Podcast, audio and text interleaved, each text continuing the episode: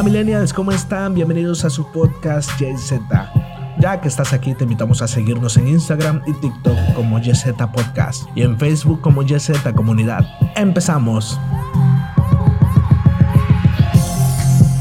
Hola, ¿qué tal? Bienvenidos a JZ Podcast. Esta es nuestra primera edición en video y estamos muy felices de que estén aquí. Mi nombre es Xiomaris de la generación Y.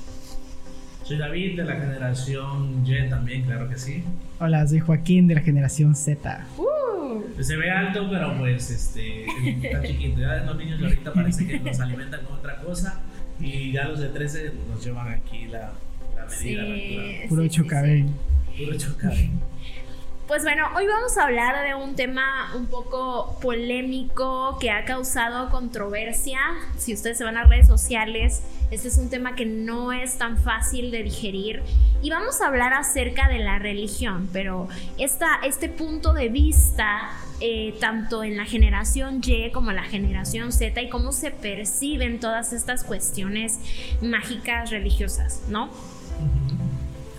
Bueno, como podemos saber, muchos de nosotros nos encontramos en una eh, temporada o una etapa donde hay mucho ateísmo o hay muchas cancelaciones sobre la iglesia, ¿no?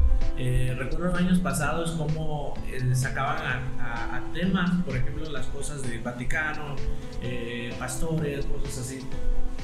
Pero queremos descubrir junto con ustedes, a todos los que están escuchando, ya sea en su casa, en, en auto, eh, están viendo este video, gracias por verlo.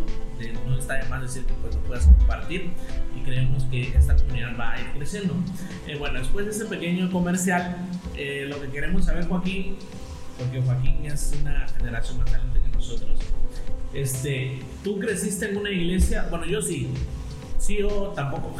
Pero cuéntanos cómo era tu vida eh, antes de, de una iglesia. Una ¿Qué, qué pensabas tú de la iglesia o de la religión en general?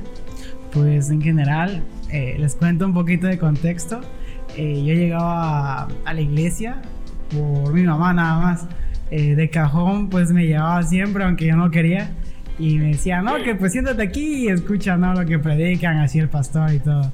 Pero pues yo realmente no, no me interesaba, o sea, no llegaba por compromiso, no vaya para acompañar a mi mamá. Y pues así. ¿A qué edad tenías? Tenía como 8 años por ahí. ¿Y qué viste? O sea, cuando entras a una iglesia, entras a una iglesia cristiana. Sí, una iglesia cristiana. ¿Cómo era? Este, eh, sobre todo, ¿qué sentiste? Pues no, sentí nada porque yo estaba chiquito y solamente recuerdo que pues iba entrando y no sé si ya modernizado en esa iglesia, Ah, pero me acuerdo que entrabas y habían bancas de los lados, así como tipo iglesia católica, y hasta el final estaba el púlpito donde predicaban. Y de lo que recuerdo de ahí es de que pues habían unas que danzaban y cuando tocaban la alabanza, las canciones y Sí, todo eso. una de las danzarinas. Sí, sí. Sí. Ok, ¿Y cómo, cómo percibes este tema, por ejemplo, de las supuestas prohibiciones, ¿no? De que en la iglesia te dicen que no puedes tomar, que no bailes perreo, que no sé, que no escuches Bad Bunny y Ay. todas estas cuestiones. ¿Cómo, ¿Cómo lo percibe una persona de la generación Z? Pues yo creo que una persona de ahorita, eh, yo creo que a una persona entre más prohibiciones les pongas, más deseo va a querer hacer las cosas, ¿no? Que les prohíbes. Eh, yo pienso de que sí hay cosas de que no se deberían de hacer porque están mal, ¿no? Pero yo creo que ya es decisión de cada quien cuando uno de su misma perspectiva ve que está mal y dice, ¿sabes qué? Yo decido que no voy a hacer esto. Pero si te lo imponen de que no lo hagas porque es malo y no quiero que lo hagas, este, lo tomas como que, ah, me están diciendo que no haga, entonces lo voy a hacer. Ajá, pero todo es personal. Así siento que lo tomamos ahorita, ¿no? Ok.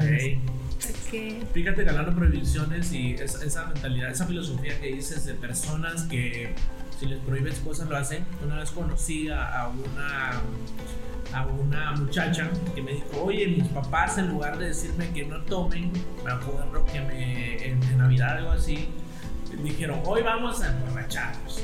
con los hijos, ¿no? Y los hijos de 14, 15 años. Y yo abro y le ponen un tequila, se emborrachan, de todo pasa. Y, lo decía muy orgullosa. Ella decía, mira, mi papá lo hicieron conmigo y me dijeron, prefiero que lo hagas conmigo a que este, lo hagas con, eh, a escondidas de mí. Y me acuerdo que a la chica no le fue bien, en la vida. Este, se dedicó al alcoholismo. Aún así, yo creo que hay cosas que como los papás están traumados con ciertas cosas de prohibiciones, no quieren que sus hijos pasen por esas mismas situaciones. Yo entiendo esa parte, de que como papás tratan de salvar todo aquello que ellos no pudieron salvar. Compran consolas, eh, los dejan ir a bailes, este, les dan dinero, etc. Pero creo que, que no se trata tanto, yo pienso, de los permisos, sino se trata un poco más de cómo piensa la persona, cómo es educada la persona. Y, y la religión, en este caso, la iglesia, como quieras llamarle, eh, me gusta la idea de que te pone a pensar. O sea, lo que escuchas en la iglesia no lo escuchas en otro lado. Y mucha gente se va a la idea de Dios o de cristianos hipócritas. Sí. Pero bueno, hablando de cristianos hipócritas, ¿no? Creo que uno de los problemas más grandes que tiene la iglesia es esta situación de que, bueno, somos eh, personas imperfectas que llegamos a una iglesia y al final cometemos errores. Y este problema de que la gente nos vea como hipócritas sucede precisamente porque nos subimos a un nivel muy alto, ¿no creen? Como que de repente nos sentimos tan santos, tan buena gente, porque pues llegamos a una iglesia, que no nos damos cuenta que eso solo daña a la gente, porque nos sentimos inalcanzables y cuando cometemos un error, ah, pues si eso lo hizo la persona que llega a la iglesia todos los domingos, pues quede más cualquier otro, ¿De qué ¿no? sirve llegar, no? Ajá, ¿de qué, ¿de qué sirve que llegues si te estás haciendo el mal, si estás este, hablando mal de la gente, si estás lastimando a otros? Entonces sí creo que es, es importante una discriminación del por qué eh, llegar a una iglesia y todo lo que te digan, como dice Joaquín, procesarlo de tal manera que tú tomes tu propia decisión, ¿no? Que no sea una imposición. Ahora, con esta cuestión de la generación de cristal, porque, a- o sea, hablando de la religión, por ejemplo, hay muchos temas que se vuelven muy polémicos, ¿no? Que tienen que ver con la religión. Y la generación, eh, por ejemplo, mi generación dice, no es que la generación que sigue es una generación de cristal porque no les puedes decir nada, Sí. Todos ofenden. porque Y todos los ofenden. Cuidado con los médicos también, ¿no? Porque no estudiaron eh, presencial, estudiaron dos años en línea y dicen que tampoco saben nada. así que- Bueno, pero ¿qué, qué, qué piensas tú de lo que dicen de la generación? Que esta generación, que es tu generación, es la generación de cristal. Pues realmente yo sí creo pues lo que dicen, ¿no? Que somos de cristal porque cualquier cosa nos ofende, ¿no? Eh, tomamos todo lo que nos dicen y ok, lo procesamos, pero sí a veces eh, si son palabras duras sí nos duele, ¿no? Somos que como que más sensibles a, a las cosas que nos dicen las personas que nos rodean, ¿no? Eh, quizás se, se tenía ese pensamiento antes, ¿no? En sus generaciones de que, ah, pues me vale lo que digan de mí, pues yo soy Claro. así y todo. Pero realmente yo siento que nosotros eh, sí nos afecta lo que nos dicen, aunque querramos ocultar y digamos, no, pues no me afecta, pero sí, como que ¿Por quieras, sí te, te ¿Por qué crees pega. que le afecta a la, a la generación? Porque, ¿cómo te puedo decir? De las personas que te rodean, si te dicen algo que de, de tu persona, cómo te vistes, y te empiezan a poner etiquetas de, de cosas, es casi como que lo tomas de, ah, la onda, ¿sabes? Es personal contra mí, ¿no? Yo tengo una teoría, yo tengo la teoría de que, eh, como he escuchado en otras ocasiones, siempre ha pasado eso en todas las generaciones. La generación que sigue no sirve, es rebelde. eh, vemos a los tipos de los 80, vemos a los rock and rolleros, ¿no? Que vestían raro. eh, de ahí vemos a los reggaetoneros. Entonces, la generación que sigue siempre será peor según la perspectiva de la generación anterior. Pero lo que yo creo es que ahora tienen Twitter, que ahora tienen Facebook, que ahora tienen otras redes sociales en las que pueden exponer eh, sus ideas y en los que también, como dices tú, pueden ser cancelados o no a través de la ofensa, Yo creo que esto ha pasado durante mucho tiempo, pero lo que pasa o lo que sucede ahora ahora es que tienen más medios por los cuales difundirse. Mira, yo difiero un poco contigo en ese sentido porque sí creo que han habido ciertas cosas que marcaron la generación. No. No, sí, o sea, por ejemplo en la familia, ¿no? Por muchos cambios generacionales que hubieron, la mujer siempre estuvo siendo parte de la familia y siendo ama de casa, cuidando a los hijos. Y aunque esto parece que no afecta, afecta mucho en la sociedad. No digo que la mujer no tenga que trabajar, ¿verdad? Yo estoy a favor de que hay que hacerlo pero sí han generado ciertos cambios sociales a partir de, de, que la mujer se independiza, a partir de que la mujer tiene voz y voto. Y, y, por ejemplo, esto del cuidado de los hijos, ¿no? Que tú bien decías, la educación de los hijos, la educación en casa, que ya no es directamente de mamá y papá, hay terceras personas porque pues son los que cuidan a los hijos, la escuela ahora tiene un papel más importante, entonces sí creo que el cambio generacional, por lo menos esta vez, está teniendo un impacto muy, muy grande. Ok, pero fíjate que eso que hablas de las mujeres pasó desde los 60, 70, o sea, no es ahorita de esta generación. Sí, pero lo estamos viviendo más de cerca en estos tiempos, por lo menos en nuestro país. De cerca, no, creo que tiene más resonancia y, se, y yo creo que sí es feminismo, pero un poco más, eh, con más ideas, más, más trabajado, digamos, que no es el primer feminismo de que No, no es el primero, no es el primero, pero sí hay, han habido ciertos cambios. Bueno, por ejemplo, no sé, tu mamá, por ejemplo, este, trabaja. Sí. ¿Desde que eras niño? Sí, desde que era niño.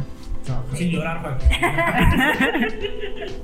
¿Y las No. mamás de tus amigos? Eh, algunas sí, algunas no. Sí, Ok, ok. Bueno, Sí. es que en el caso, por ejemplo, yo cuando estaba estudiando la primaria, yo me acuerdo que la mamá que trabajaba era muy raro. So, de hecho, se me hizo curioso que una, una amiga mía, que yo quiero mucho, eh, ella creció dentro de la iglesia y pues lastimosamente su familia era muy radical en la cuestión religiosa y le hizo, le generó muchos traumas, esa es la verdad. Porque tam- tampoco es bueno eh, una religiosidad, ¿no? Jesús Claro. mismo a los fariseos les dijo que eran unos hipócritas, ¿no? Claro. y que eran este sepulcros blanqueados porque decían una cosa y decían otra. Bueno, entonces ella crece dentro de este núcleo familiar y ella dice es que yo preferiría haber nacido en una familia donde no fueran cristianos, ¿no? Porque he sufrido mucho y así, pero la neta es que todos hemos sufrido. La neta es que, o sea, yo por lo menos, yo digo, a mí me hubiera gustado quizás crecer dentro de la iglesia porque me hubiera evitado muchas cosas en mi vida con las enseñanzas y con todo lo que he aprendido ahora. Hubiera evitado muchas cosas, ¿no? Y mi familia quizás hubiera evitado muchas cosas, pero no fue así, ¿no? Entonces yo no considero que llegar o no llegar a la iglesia es el factor determinante que estés traumado. Estás traumado porque la vida es difícil, brother. Siempre hay, sí, claro. hay muchas cosas, ya sea que llegues a la iglesia o no llegues a la iglesia, pues los papás no son perfectos, hay muchos, muchas broncas, o sea, no todo es la religión, pues. Yo quiero agregar algo. Eh, yo de pequeño, pues siempre llegué a la iglesia, ¿no? Por mi mamá y así. Pero nunca fue como que una obligación, ¿no? De que me impusieran de que, oye, tienes que ir y así. Sino que yo iba por mi propia voluntad, o sea, acompañar a mi mamá más que nada, ¿no? Eh, pero tengo primos de que iban a la iglesia con sus papás obligados y había un montón de prohibiciones que les ponían a ellos. Por ejemplo, a mí no me dejaban ver Pokémon. Sí, o sea, de- igual a mí, o sea, decían que Pokémon era el diablo, y no sé qué habla. Y yo, yo pienso de que sí hay ciertas cosas que quizás uno como padre quizás le prohíbe a sus hijos, ¿no? Y cosas así. Y está bien hasta cierto punto. Pero ya en una manera de, de- de exagerar, eh, siento que la persona, el hijo, se siente como que muy presionado de que me están este, de- limitando todas las cosas, ¿no? Y el momento en que tienes otros amigos de otras partes de, de afuera que sabes que hacen estas cosas y se meten en esto y en lo otro y dice, esta persona dice, oye, me gusta eso que están haciendo, que no me dejan hacer, lo voy a hacer a escondidas. Y cuando lo empiezan a hacer a escondidas, eh, se empieza a volver un hábito, ¿no? Y cuando ya vienen a ver, pues ya están metidísimos en quién sabe qué onda ahí rara. Sí. Y los papás que les prohíban ta- tantas cosas se encuentran con la cruda verdad de que sus hijos eh, ya hacen estas cosas que les prohíban.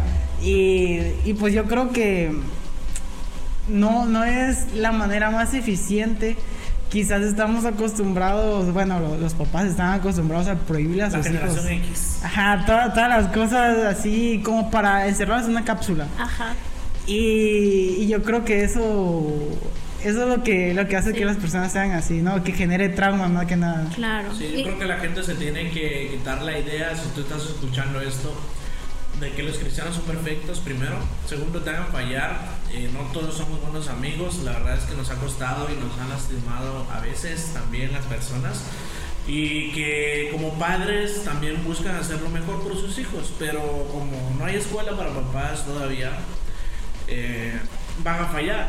Sí. Entonces, eh, yo, si tú eres un hijo que te llevan obligado a, tu, a, la, a la iglesia y estás escuchando esto, yo te diría que aguanta presión y trata de ver las cosas buenas que tiene la iglesia, que platiques con tus papás, dile cómo... Pero platica cuando estás de buenas. Un error que tenemos los hijos es que queremos resolver todo, pero cuando el papá está enchiladísimo, a esa hora te, tiene ganas pero de cachetearte, pero no de arreglar nada. Entonces, aparte de tratar de provocar una conversación con tus padres o con la persona que vives, eh, yo te diría que puedas tener en cuenta que todos fallamos, de que disfrutes el lugar donde estás en la medida que puedas y que hagas amigos. Esos amigos más adelante no sabes qué va a pasar con ellos cómo te pueden ayudar, como en el caso de Xiomara y de Joaquín, que a la mitad del camino de la adolescencia este, mejoraron sus vidas, sus vidas fueron cambiadas eh, para bien y hubo un cambio importantísimo eh, en sus hábitos, en todo eso. Eh, A diferencia de un servidor, que yo crecí en la iglesia, pero también durante ya... Este, pues, Tú te perdiste. Sí, me perdí dentro de la iglesia. Dentro de la iglesia. Otro tema. Eh, para- tú, tú eres de los que hace daño a la Perdido gente. dentro de la iglesia. Pero ya, ahora ya no. Tú fuiste el que hacía daño a la gente. Sí, Sí. sí. Ya después lo platicamos. Pero yo creo que es importante esto que Dios eh, no es un Dios de, de como tal de prohibiciones. O sea, creo que cuando Jesús vino dejó claro que hay dos cosas que hay que tomar en cuenta. Dos cosas importantes. Número uno, amar a Dios con todo tu corazón. Y número dos, amar a tu prójimo como a ti mismo. Y creo que si te guías de esas verdades, no vas a hacer algo que vaya a dañar a los demás Claro. vas a tener en cuenta ajá, a las personas. Y, y creo que a veces el fanatismo religioso nos, nos ciega de muchas cosas, como decía Joaquín.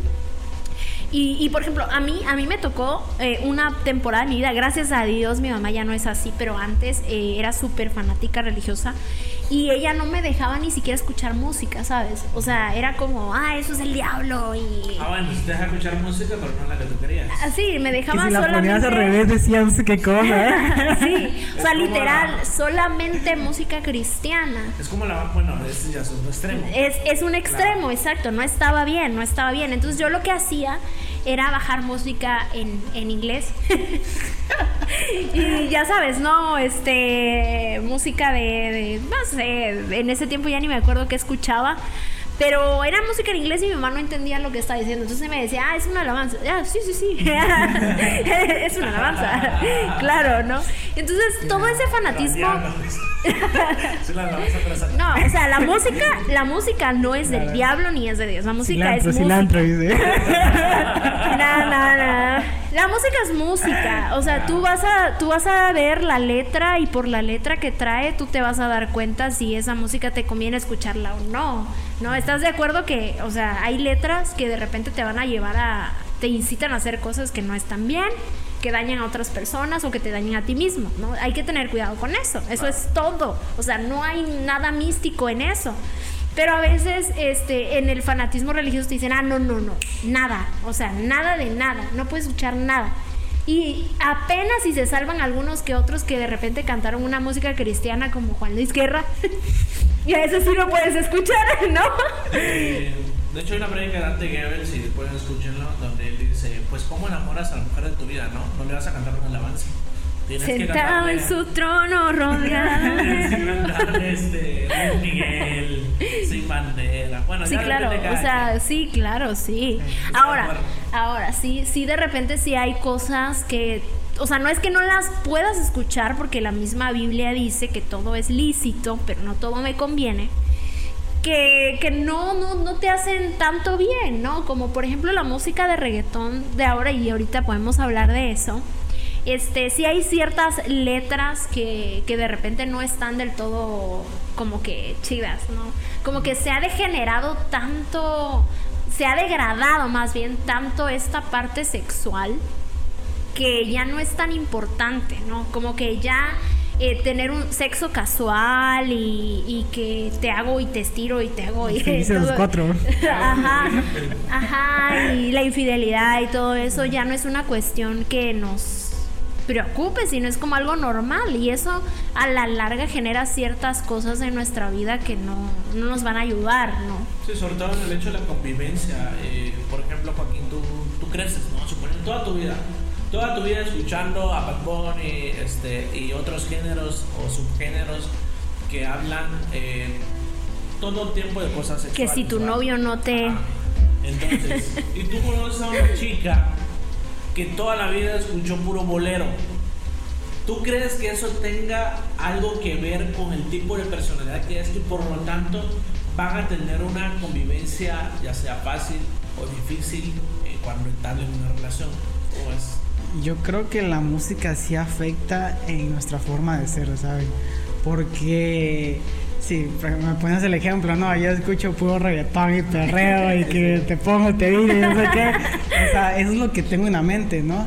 Porque de tanto repetirlo y repetirlo en mis oídos y eso en mi mente, ¿no? Eh, eso es lo que voy a estar pensando y eso es lo que voy a querer hacer con esa chica. Y si la chica escucha boleros y todo, y todo eso, es como que ya va a tener una personalidad más tranquila, o sea, más romántico, más así, y va a decir como, ¿qué onda con esto? No, o sea, qué ideas tan raras, ¿no? Sí. Yo creo que... ¿Tu relación crees que se complicaría? Mm, es que dependiendo de las personas, y ya eso depende de cada uno, ¿no? Pero siento que sí afectaría en, en la manera de ser, de ser mía para ella, o sea de mí para ella, pues es lo que afectaría por el hecho de que yo estoy escuchando cosas que están medio raras, ¿no? O sea, sí, claro. Igual es, es lo que pasa con el porno, ¿no? O sea, de repente... ¿Qué es la porno? Bueno, la porno. La, ah, sí, la pornografía. Es, es sex. pues el chiste es que eh, eso es lo que pasa, ¿no? Que, que en la iglesia te pueden decir, ah, es que está mal. Pero tú quizás no entiendes el por qué está mal pero se, ah, incluso hay estudios, ¿no? Que dicen que esa, esa, em, ese contenido genera ciertas cosas en tu cerebro que funcionan como una droga, ¿no? Y que al final de cuentas te vuelves adicto y cada vez es más y más y más y más a nivel que no te satisface nada. Y vienes a ver el sexo como una cosa más, o sea, como una no sé, un... cualquier cosa. Ajá, sí, cualquier cosa. Algo normal, ¿no? Ajá. y no solo normal, porque el sexo pues es algo que Dios creó, o sea, es algo bueno, pero se degrada a tal manera que ya no tiene, eh, ya no hay amor en eso. ya no, ya no está el significado puro de entregarse en cuerpo y alma a una persona, ahora nada más es la pura satisfacción sexual, ¿no? Y luego vienen problemas incluso ya a nivel mental, a nivel este, físico, incluso hay personas que se lastiman después. Amigos, si tienen alguna pregunta, algún comentario de todos esos temas que hemos abordado, la verdad es que hay un montón de cosas que hablar, pero eh, queremos irlas abordando capítulo a capítulo de cómo la generación JZ, eh, la millennial y las que vienen, las que vendrán, eh, toman o perciben estos temas entonces yo les pregunto, ah bueno, por favor síganos en YouTube, eh, suscríbanse en la campanita, Facebook e Instagram o TikTok, donde sea que vean, por favor comenten nos van a ayudar a seguir creciendo, a hacer este tipo de contenidos que es para ustedes. En fin, ¿qué podemos concluir, CEO y Joaquín, sobre la iglesia, sobre Dios más bien y las generaciones de Z? Yo creo que hay que mantener una mente abierta, eh, sí siempre eh, mantenernos abiertos, ¿no? O sea, no dejar de pensar, obviamente hay que analizar, hay que discriminar. Yo misma eh, me mantengo en esto, estoy estudiando un posgrado, entonces siempre nos han enseñado ya sé como Lolita ya.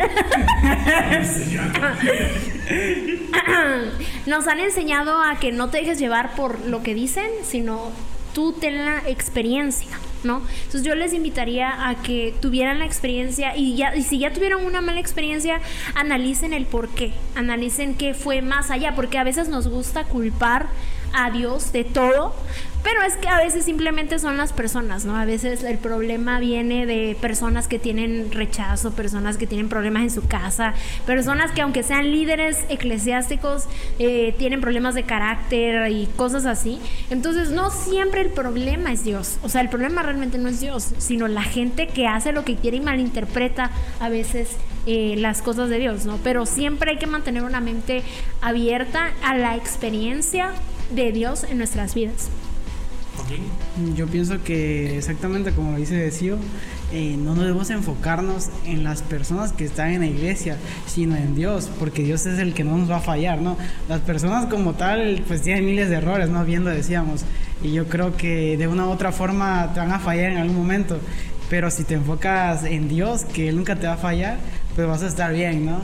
Y, y otra cosa, yo pienso que la iglesia como tal sí son las personas y son las que te impulsan a que tú sigas a Dios.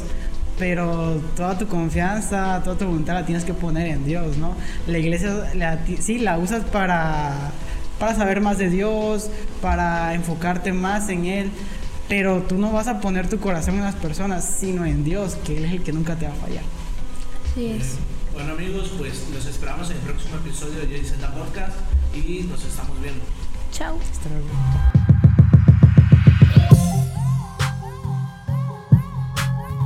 Gracias por escucharnos. Esto fue JZ Podcast.